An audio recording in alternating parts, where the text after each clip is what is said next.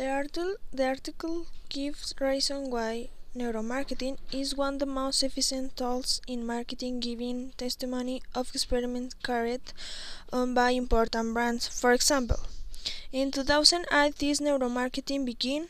In 2004, the Coca-Cola brand decided to to do a when the drinks were not identified in neuromarketing, experimenting the researchers not researchers noticed a constant neutral response, but when the subjects were at the to see mark their limbic structures areas of the brain associated with emotion memories and outcomes. Progressing. This experiment showed the benefits of neuromarketing over traditional approaches which have signific significant inherent weaknesses. For example,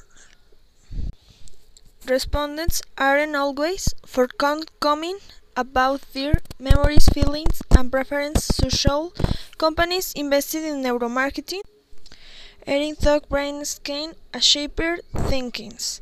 Some have ready in N by NBC and Time Warner have operating neuromarketing owns for years. Tech companies like Microsoft, Google, and Facebook have recently formed units better segmentation.